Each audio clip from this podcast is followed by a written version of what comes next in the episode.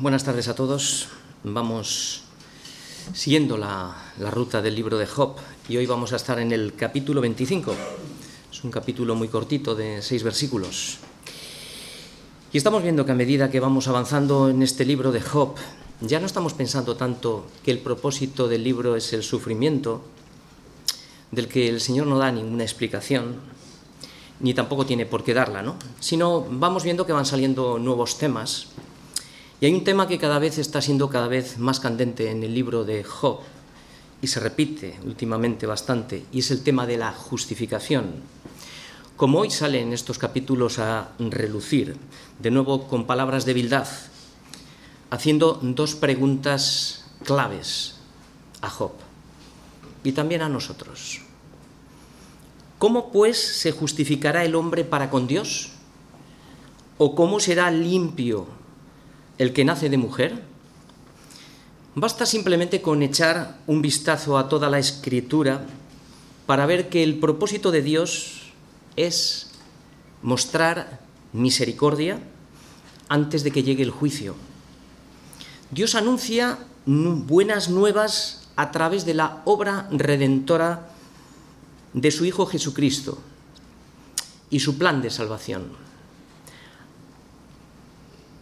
Y lo anuncia a un mundo que está muerto en delitos y pecados, que se encuentra en un estado de miseria y de corrupción, que decidió darle la espalda a Dios.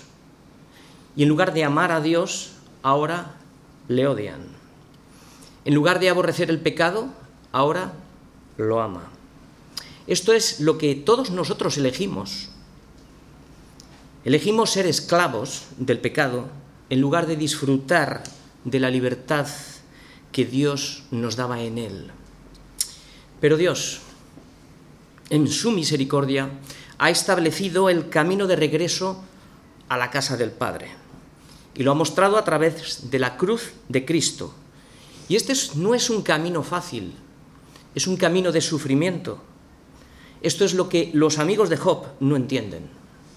No entienden que el sufrimiento es parte del proceso de la restauración y es el método que Dios ha elegido y que usa para salvar y para reconciliar a los pecadores consigo mismo por medio del sacrificio de su Hijo Jesucristo. Pero es que vemos que tampoco Job entiende por qué está sufriendo.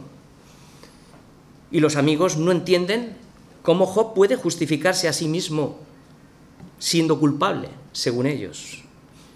Y Job tampoco entiende por qué no puede justificarse si no se considera culpable, porque no ha visto ningún pecado que haya podido producir semejante situación.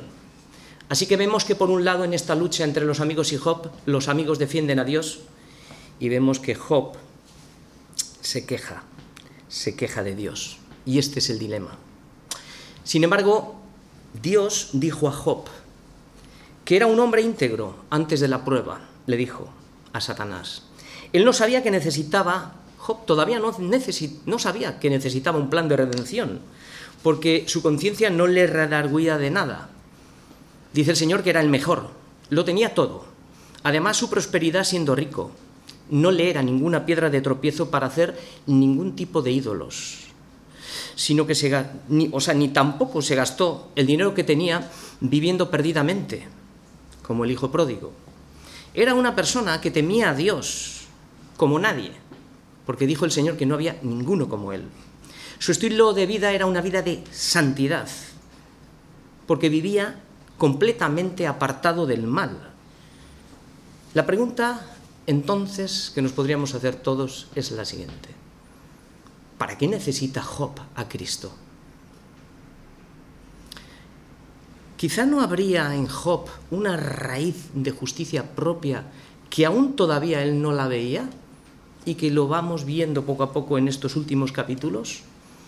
Así que el primer síntoma lo vemos en el capítulo 1, versículo 5, cuando Job preparaba holocausto como el sacerdote de su casa por los pecados de sus hijos, diciendo, ¿habrán pecado mis hijos? Quizás. Sin embargo, no vemos no digo que no tenga, pero no vemos una conciencia de pecado propia, no vemos un clamor alguno por un pecado personal, no vemos humillación personal, ni quebrantamiento en su corazón, ni oraciones a Dios pidiendo por sí mismo misericordia, que esto era lo que hacían los, los sacerdotes en el Antiguo Testamento. El primer sacrificio era por sus pecados y luego por el pueblo. Y es que Job, igual que tú, igual que yo, necesita ser probado. Necesita saber lo que hay en tu corazón. Necesito saberlo, yo también. Igual que el joven rico cuando el Señor le dijo, una cosa te falta, vende todo lo que tienes y ven y sígueme. ¿Cuál era la raíz del joven rico? Porque se dio la vuelta y se fue triste. Despreció una salvación tan grande por un dinero que se iba a quemar y que iba a desaparecer. ¿Qué le pasaba? Que el dinero le poseía. Pero este no era el problema de Job. Pero aún así, Job necesitaba ser probado. Y es que Job nunca había sondeado las profundidades de su corazón, no se conocía a sí mismo, todavía no había captado su verdadera condición de ruina y de corrupción. Nunca dijo, yo sé que en mí esto es en mi carne, no mora el bien, como vemos a Pablo. Ahora bien, regresemos un momento al lugar de los hechos para que veamos la cruz que Dios había preparado a Job, para que veamos después de los terribles ataques de Satanás, cómo Job lo perdió absolutamente todo, y todos diríamos, aparentemente, que la prueba hubiera cumplido ya el propósito y que ya no tendría ningún sentido para alargarla más, cuando el Espíritu Santo dijo en el capítulo 1, versículo 22, en todo esto no pecó Job, ni atribuyó a Dios despropósito alguno. Fin de la prueba. Todos diríamos, ¿qué diríamos? Bravo Job, prueba superada. Sin embargo, lo he pasado por encima. Perdió diez hijos. Era millonario. Lo perdió todo. Y no pecó en nada, ni atribuyó despropósito alguno. Es fácil leerlo así, superficialmente, ¿no? Entonces diríamos todos, prueba superada. Pero Dios guardó silencio. La prueba no había terminado. Ahora bien, yo me pregunto, ¿Qué hubiera sucedido si Dios hubiera concluido la prueba? ¿Habríamos atribuido a Job la justificación por sus obras? ¿Su respuesta perfecta? Todos los honores a Job. Entonces, el plan de Jesucristo no tendría ningún sentido. Dios habría plantado probablemente una semilla de orgullo y de soberbia en el corazón de Job si la prueba hubiera terminado aquí. Porque Dios no nos prueba por cualquier cosa. Había un propósito que él todavía no lo conocía. El Señor aún no había, determinado, no había terminado. Y en las siguientes conversaciones de Dios con Satanás mordió el anzuelo Satanás, cuando dijo, piel por piel, todo lo que el hombre tenga, eso es lo que dará por su vida. Ya lo había dado todo, pero ahora le faltaba la prueba más dura. Y comenzó la siguiente prueba, una sarna maligna desde los pies hasta la cabeza. Y es que Dios necesitaba curar una herida profunda que Job no conocía y Dios sí, la justicia propia. Entre otros muchos propósitos que hemos visto en el libro de Job y que seguramente seguiremos viendo. ¿Y qué es lo que hizo? Lo entregó en manos de un cirujano malo, pero que iba a hacer un buen trabajo. Satanás iba a ser el cirujano que Dios iba a usar para operar el corazón de Job. Para que pudiera soportar la prueba Job, ¿qué es lo que hizo Dios? Le dio una sobredosis de anestesia, que esto es la virtud de la paciencia.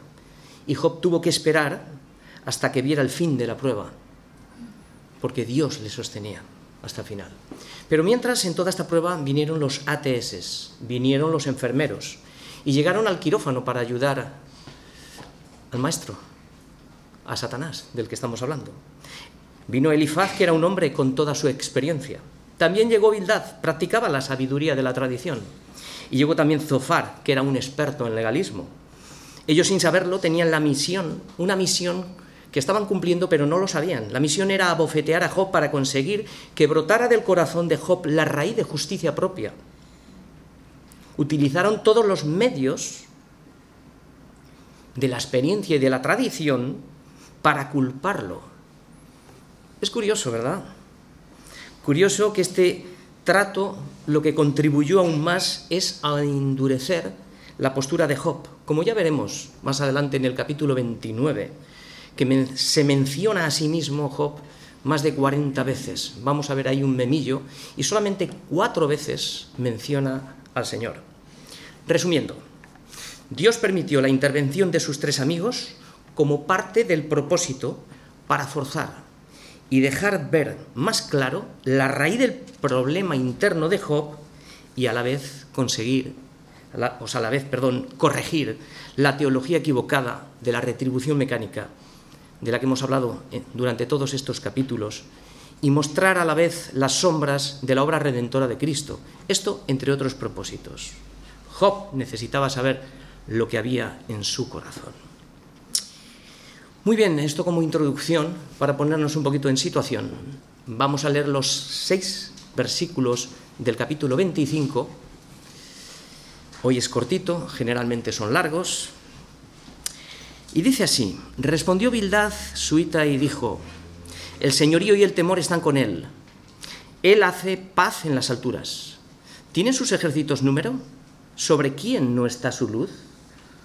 ¿Cómo pues se justificará el hombre para con Dios? ¿Y cómo será limpio el que nace de mujer? Pues he aquí, ni aun la misma luna será resplandeciente, ni las estrellas son limpias delante de sus ojos.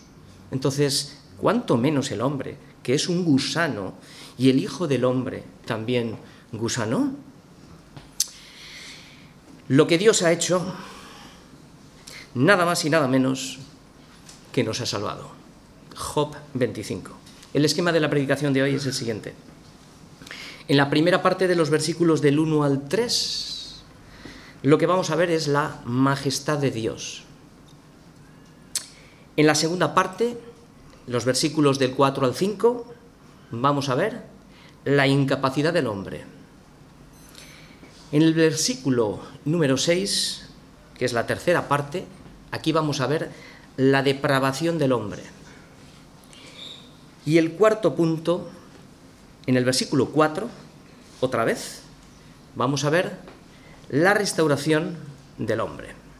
Muy bien, el, objetivo de hoy es renovar la capacidad de asombro y animarnos al redescubrir, nosotros también los cristianos, el amor y la misericordia de Dios a través de la obra redentora de su Hijo y a la vez también despertar las almas de aquellos que aún están muertos en sus delitos y pecados. Probablemente, como decimos muchas veces, nos recuerde la predicación ya lo que sabemos, y eso ya es importante para nosotros, porque se nos olvida. Vamos a comenzar con la primera parte, la majestad de Dios, en los versículos 1 y del 1 al 3, y vamos a repasar otra vez los mismos versículos que son los que vamos a esbozar. Dice así, el señorío y el temor están con él, dice Bildad, él hace paz en las alturas, tiene sus ejércitos número, sobre quién no está su luz. Muy bien, pues aquí lo que estamos viendo es que la intención de Bildad es destruir toda esperanza de Job, porque sigue empeñado en justificarse a sí mismo, Job, delante de Dios. Pero lo que estamos viendo es que Bildad no muestra ningún atributo de amor por el afligido, más bien, lo que hace es un contraste entre la majestad sublime de Dios y el hombre caído. Y lo primero se eleva a las alturas. ¿Para qué? Para exponer la magnificencia de Dios inalcanzable y luego desciende a las profundidades del abismo para mostrar el lugar donde se encuentra el hombre y el estado depravado en el que se encuentra, que es un gusano, exponiendo así la distancia inalcanzable que hay entre la santidad de Dios y la corrupción del hombre. Bildad ha dejado los discursos largos ahora solo quiere mostrar que Job ha sido muy ignorante por atreverse a justificarse delante de Dios. Y Dios está sentado en su trono y tiene el dominio exclusivo. Así es. Y dice, el señorío y el temor están con él, Job. Es decir, Dios es soberano y Señor. Dios gobierna el universo entero. Además es temido en gran manera. Aquí presenta una imagen, este temor es una imagen de terror, es una imagen llena de espanto y de pavor. El objetivo de Bildad es aterrorizar a Job y mostrar que él es tan grande y tan glorioso que es imposible que el hombre sea considerado puro a su vista. Y además le dice, Él hace la paz en las alturas, esto es en los lugares altos. Aquí se refiere a los lugares celestiales. Y la idea que está mostrando aquí es que Él establece y preserva la paz entre las huestes celestiales. Allí mantiene el orden, su luz es pura y resplandeciente y es mucho más potente que las estrellas del firmamento. Y nadie puede esconderse de su presencia. El lugar más oscuro para Dios es como el día en su máximo esplendor. Nadie se puede esconder de él. Es una muy buena introducción. Nadie tiene que decir nada en lo que ha dicho Bildad. Es una gran introducción lo que acaba de hacer, una buena exposición. Por un lado, se le llena la boca de sabiduría humana al reconocer quién es Dios y al exponer su señorío y poder. Y por otro lado, muestra el estado en el que se encuentra el hombre, como termina diciendo en los siguientes versículos más abajo, que dice que es un gusano. Ahora bien, este pequeño discurso de Bildad es poderoso y es confrontador, pero se queda incompleto. ¿Qué creéis que le falta? Esto lo que nos enseña a nosotros, esto es el tema práctico para nosotros hoy, que cuando predicamos la palabra, como dice Pablo, el que no, dice que él no fue con la excelencia de palabras, no fue con sabiduría humana para impresionar a nadie cuán grande es Dios y cuán miserable somos nosotros, que está bien, ¿no?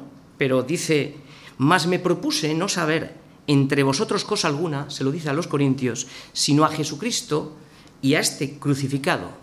Es decir, desechó la sabiduría propia y puso el foco en el asunto, que es Jesucristo.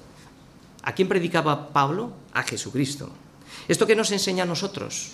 Que si solo predicamos de la excelencia de Dios y de la depravación humana, pero no predicamos a Jesucristo, que es la solución al problema del hombre, entonces resulta vana la predicación.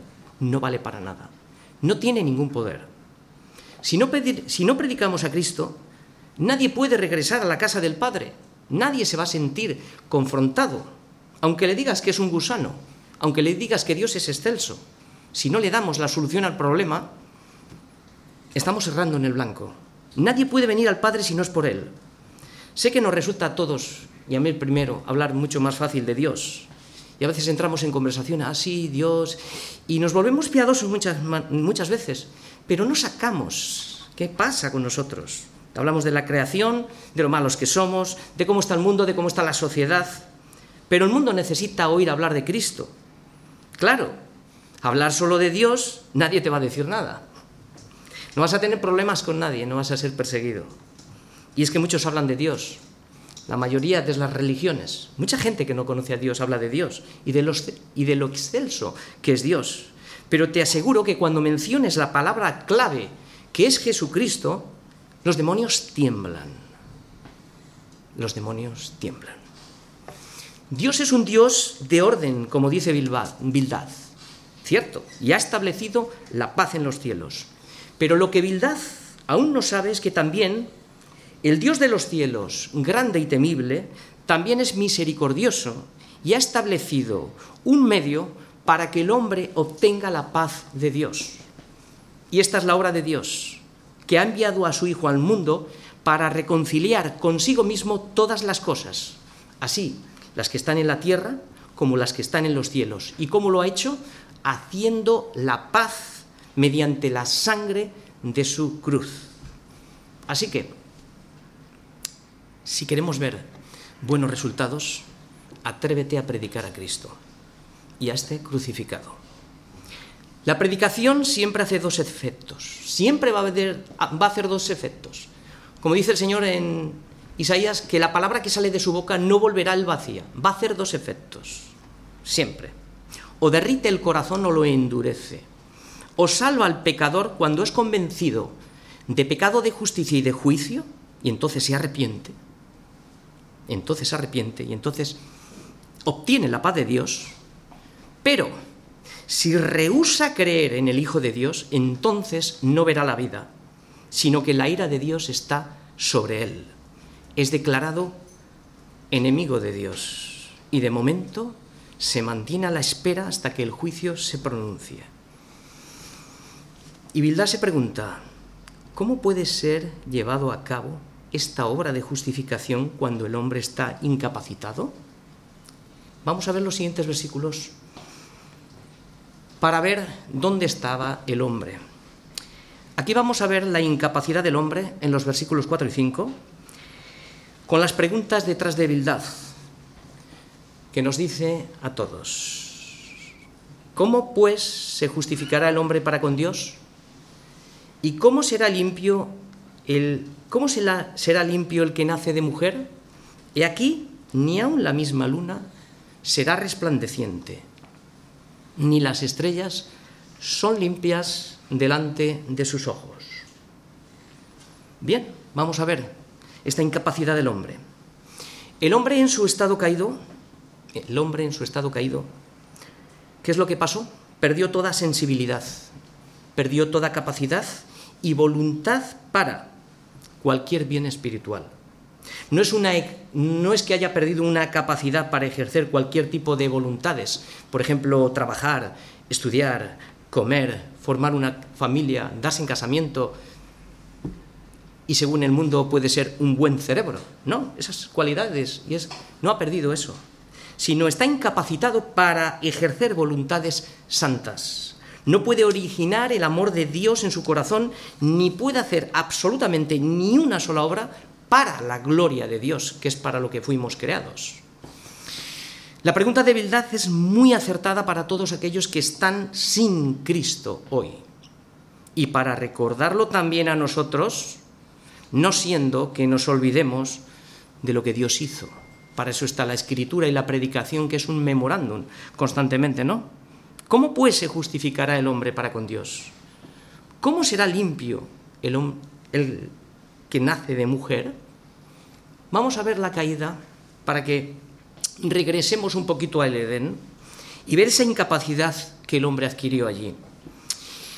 Para ver cómo se originó y en qué estado quedamos. Dios había hecho un pacto de obras con el hombre. Primero le dio la promesa y le dijo, haz esto y vivirás. Solo requería únicamente obediencia. No comer del árbol de la vida, del conocimiento del bien y del mal. Lo segundo que le dio fue una amenaza. Si desobedeces, ciertamente morirás. En hebreo esta palabra lo que significa muriendo, morirás. Es decir, sufriendo tanto una muerte natural como una muerte eterna, a menos que se encuentre algún medio para la restauración. Dios le dio Adán y Eva la cantidad suficiente de gracia para obedecer, aunque Dios ya preveía que Adán iba a transgredir la ley, pero no era razón para no darla. O sea, tenían la capacidad de obedecer. Ahí cuando dio la ley, quitó toda la justificación. Ahora bien, todos conocemos la historia de lo que pasó por voluntad propia, ellos decidieron desobedecer y por esta razón condenaron a toda la raza humana, porque por eso el que nace de mujer ya nace condenado. Ellos bebieron la pócima que la serpiente le había preparado para destruir la obra culme, que es el hombre, hecho a la imagen y semejanza de Dios. ¿En qué consistía este veneno? El primer impacto fue la incredulidad, creer a Satanás y no a Dios. El segundo impacto fue el orgullo, desear ser como Dios. El tercer impacto fue la, la sensualidad. Esto es la lujuria de desear el fruto prohibido. El cuarto impacto fue la ingratitud de despreciar el favor de Dios y finalmente rebelión contra la autoridad de Dios. Yo creo que todos nos identificamos con estas batallas que tenemos constantemente en nuestra vida, incredulidad, aun siendo cristianos, orgullo, tenemos esa inclinación hacia el pecado, aunque el pecado ya no reina sobre nuestra vida, ¿no? Pero estamos batallando y estamos luchando todos, ¿no? Y los efectos de la caída se manifestaron inmediatamente.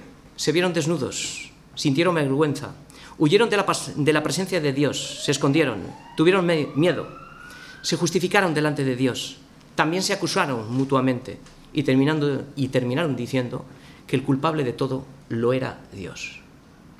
Curioso, ¿verdad? Cuántas veces le echamos todos la culpa a Dios de lo que nos pasa en nuestra vida. No literalmente así como lo estamos diciendo, solamente cuando te quejes. En la primera queja ya has mostrado la culpa de, es de Dios. En la primera queja. No estamos contentos con la providencia de Dios, ¿verdad? Después de ver nuestra condición, Bildad hace más difícil la respuesta al hacer una comparación como diciendo que es imposible que el hombre pueda declararse inocente de Dios, o sea, ante Dios, y eso es verdad, ni alegar, ni alegar pureza el hombre nacido de mujer, y eso es verdad. Es como decir que si la misma luna no tiene brillo a los ojos de Dios, ni las estrellas, ni siquiera las estrellas son puras, ¿cómo pues se va a justificar el hombre con Dios?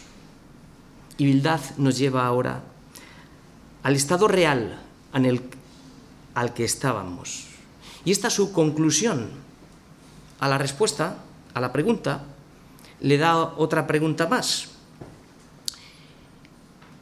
¿Qué es lo que vamos a ver ahora? Ahora vamos a ver la tercera parte en el versículo 6 y aquí vamos a exponer lo que es la depravación del hombre. Dice, cuanto menos el hombre que es gusano y el Hijo del Hombre también gusano. ¿Qué está diciendo Bildad aquí? Pues está diciendo más o menos lo siguiente.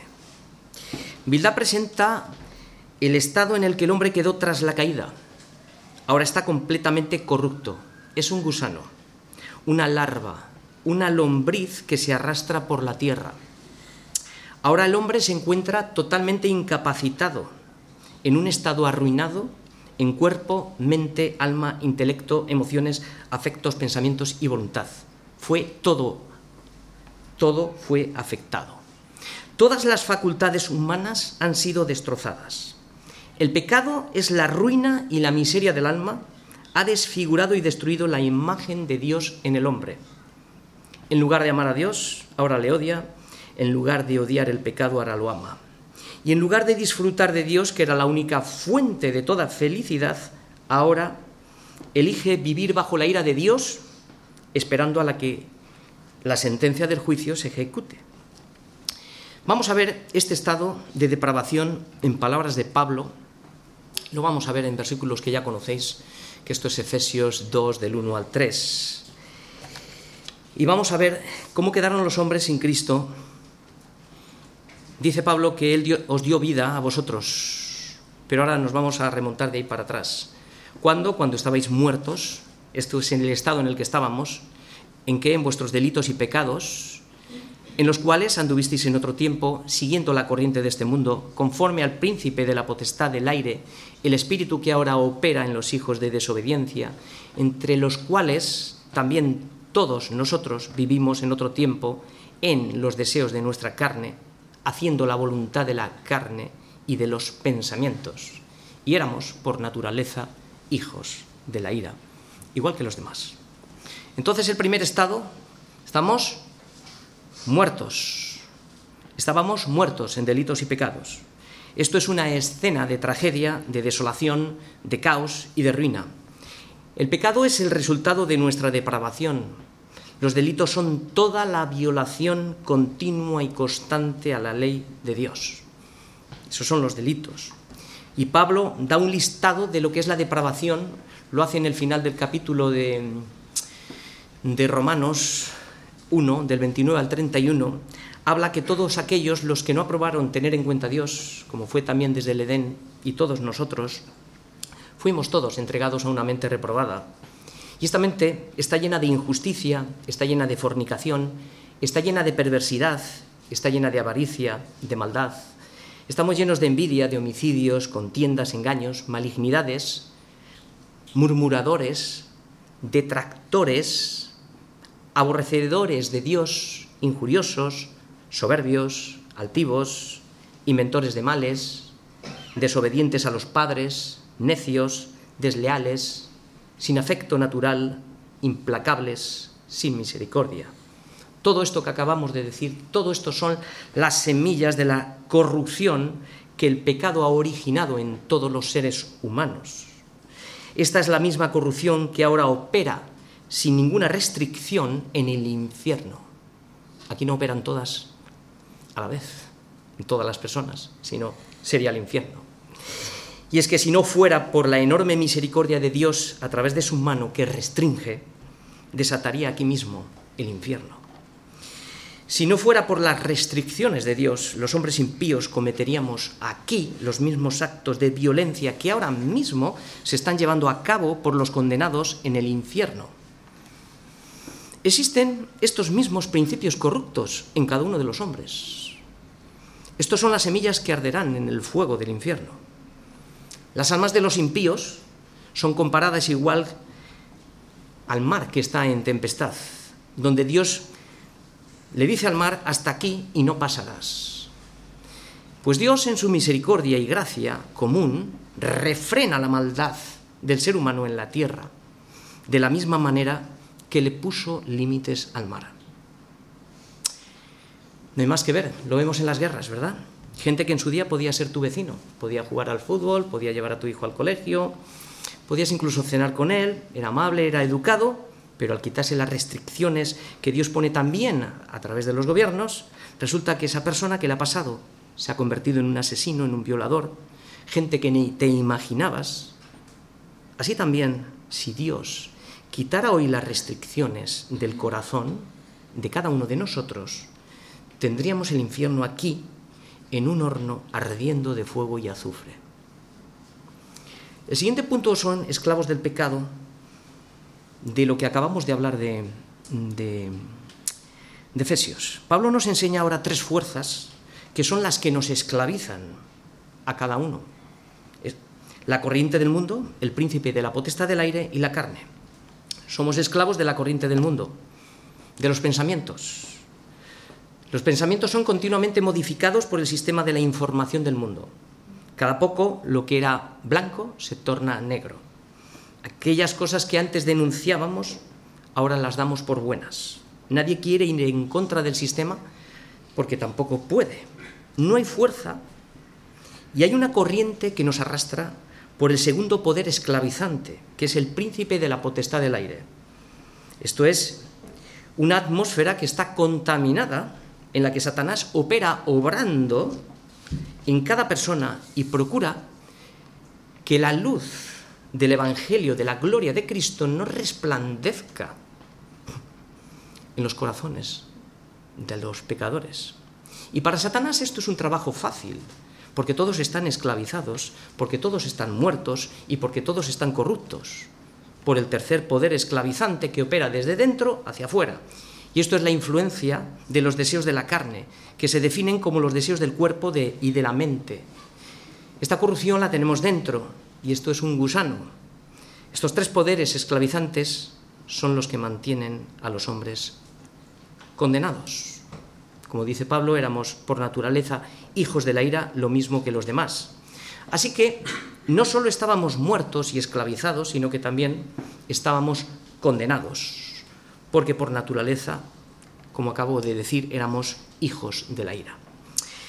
Así que esta es la noticia para todos los que ahora viven sin Cristo, los que no han oído hablar de Él, pero también todos aquellos que han rechazado el Evangelio están doblemente condenados. Primero porque ya eran condenados y segundo porque han resistido al Espíritu Santo. Y si no se arrepienten, a su tiempo la sentencia se ejecutará. Es como un asesino, más o menos para que nos demos una idea, ¿no? Es como un asesino que ha sido ya juzgado y su sentencia, la que ha salido, es pena capital. Hasta que la sentencia se ejecute, de momento, esta persona es puesta en la cárcel. Allí esta persona puede comer, puede beber, puede reír, puede leer libros, incluso ahora me he oído últimamente que han construido eh, cárceles también con pista de tenis, con spa, con piscinas, ¿sí? Pero podrá hacer todo eso hasta el día señalado, cuando el juez ejecute la sentencia. Pero es que, atención, así también todos los que están viviendo en el mundo ahora sin Cristo, legalmente ya están condenados. Pueden trabajar, pueden hacer buenos negocios, buenas carreras, pueden prosperar, tener, pueden casarse, tener familias, pueden comprar casas, coches, deleitarse, comer, beber, reír, cantar, disfrutar de todas las cosas temporales. De momento pueden disfrutar de eso porque hay una suspensión temporal de la sentencia. Pero deben de saber que legalmente están condenados, porque así los considera Dios. Ya han sido condenados. Juan 3:18. Resumen de lo que acabamos de decir. El hombre está muerto espiritualmente en delitos y pecados. Tres fuerzas son las que lo esclavizan, el mundo, el diablo y la carne. Y además están condenados por la sentencia de la ley que por cuanto todos pecaron, todos están destituidos de la gloria de Dios. Más o menos hemos ampliado lo que Bildad quería decir como gusano, que estamos completamente corruptos, y en todo eso tiene, tiene razón. Ese es el estado en el que el hombre está. Más o menos hemos dicho lo que él, bueno, lo que hemos expresado, lo que éramos, dónde nos caímos y cómo quedamos. Pero no ha pasado Bildad de este paso, que es el paso final, que es al que nosotros sí vamos a entrar, que es la restauración del hombre. Y esto lo vamos a ver repitiendo el versículo 4 con las preguntas claves para nosotros hoy. Y repetimos, repetimos y repetimos. ¿Cómo pues se justificará el hombre para con Dios? ¿O cómo será limpio el que nace de mujer? La pregunta de Bildad es muy importante. Si Dios es más sublime que los cielos y gobierna el universo con su poder, y ni la creación no es pura delante de sus ojos, ¿cómo pues entonces se va a justificar el hombre para con Dios? ¿Y cómo será limpio el hombre que, eh, que nace de mujer? Bildad habla de la depravación humana, igual que mucha gente, anunciando los males en la sociedad y en el mundo. Sin embargo, no ofrece ninguna cura, no ofrece esperanza. Lo único que provoca Bildad aquí es desesperación. Esto es igual que el médico cuando vas y te dice cuál es tu enfermedad, pero no te da ninguna solución para curarla, para curar la herida. Más o menos es parecido. Pero atención, atención, porque la escritura nos habla aún más horriblemente que las palabras que ha dicho Bildad. De hecho, somos más pecadores de lo que jamás podríamos llegar a imaginarnos. Basta con leer o dar un vistazo a los 66 libros de la escritura para darnos cuenta de la gravedad del pecado y el peligro que corremos despreciando una salvación tan grande. Isaías anuncia que hay una herida, una llaga desde los pies hasta la cabeza y que esa llaga y esa herida no está, o sea, es un hinchazón y está podrida y no está curada ni vendada ni suavizadas con el aceite. Lo que está claro es que la obra culmen de Dios quedó completamente arruinada como lo hemos visto y destrozada. Pero también una cosa, solo el creador de la obra puede volver a recomponer lo que el pecado desfiguró. Solamente Él puede curar vendar y suavizar la herida. Por eso Dios en su misericordia no solo nos habla de nuestra condición, sino que nos ofrece la solución al problema del hombre, que es el plan de restauración. Nos anuncia las buenas nuevas del Evangelio de Jesucristo, que es la esperanza de vida en nosotros. No siendo que cometamos el error de poner nuestra confianza en nosotros mismos, y tratar de presentar a Dios nuestras obras para justificarnos delante de Él y rechacemos una gran invitación que Dios extiende desde los cielos a todos los pecadores para que todos procedan al arrepentimiento.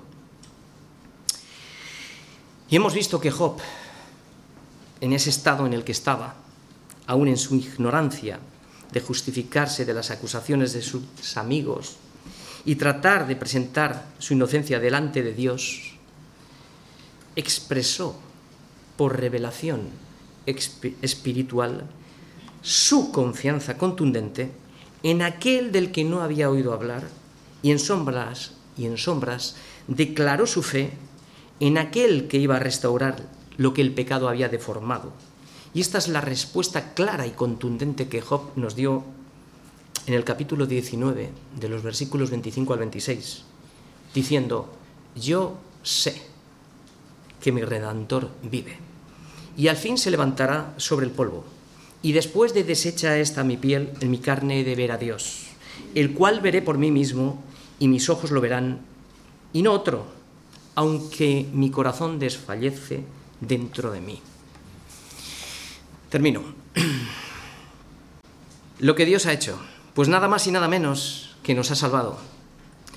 Lo que ha hecho es justificar al hombre pecador y limpiarlo de todos sus pecados y quitarle toda la culpa, algo imposible de hacer en el mundo. Solo al pecador que se arrepiente.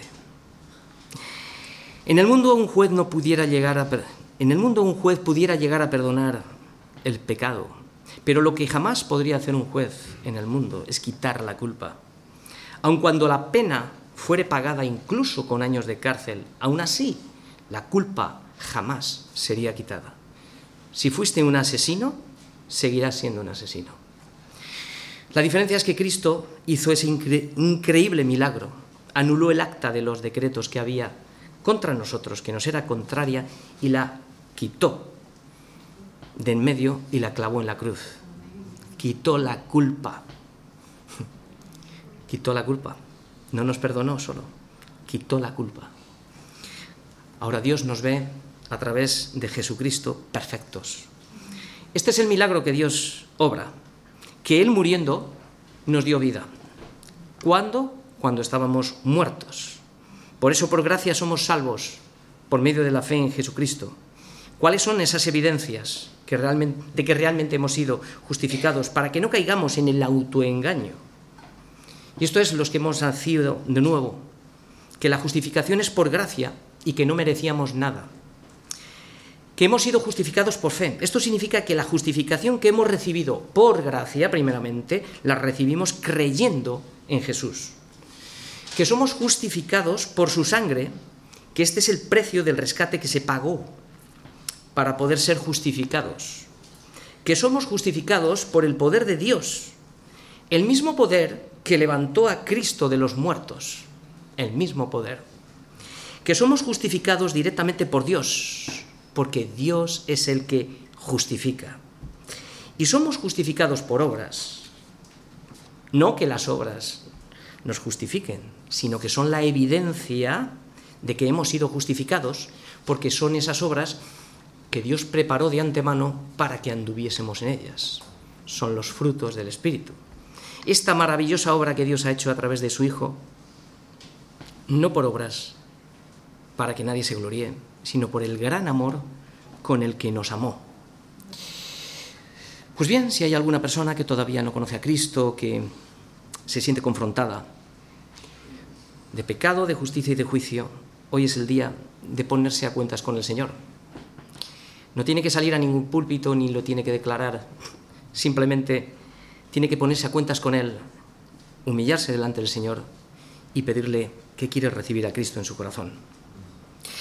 Para todos, ¿cómo pues se justificará el hombre para con Dios y cómo será limpio el que nace de mujer?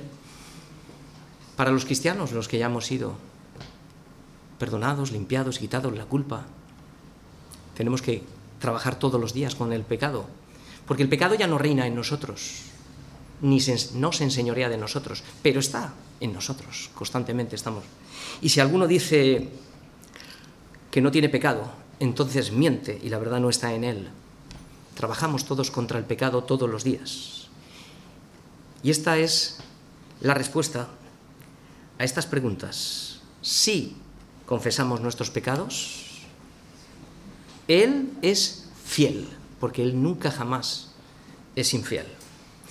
Y justo el que justifica. ¿Para qué? Para perdonar nuestros pecados y no solo eso, aquí viene la segunda parte de la pregunta, y limpiarnos de toda maldad. No solo perdona, nos limpia de toda maldad. Amén. Amén.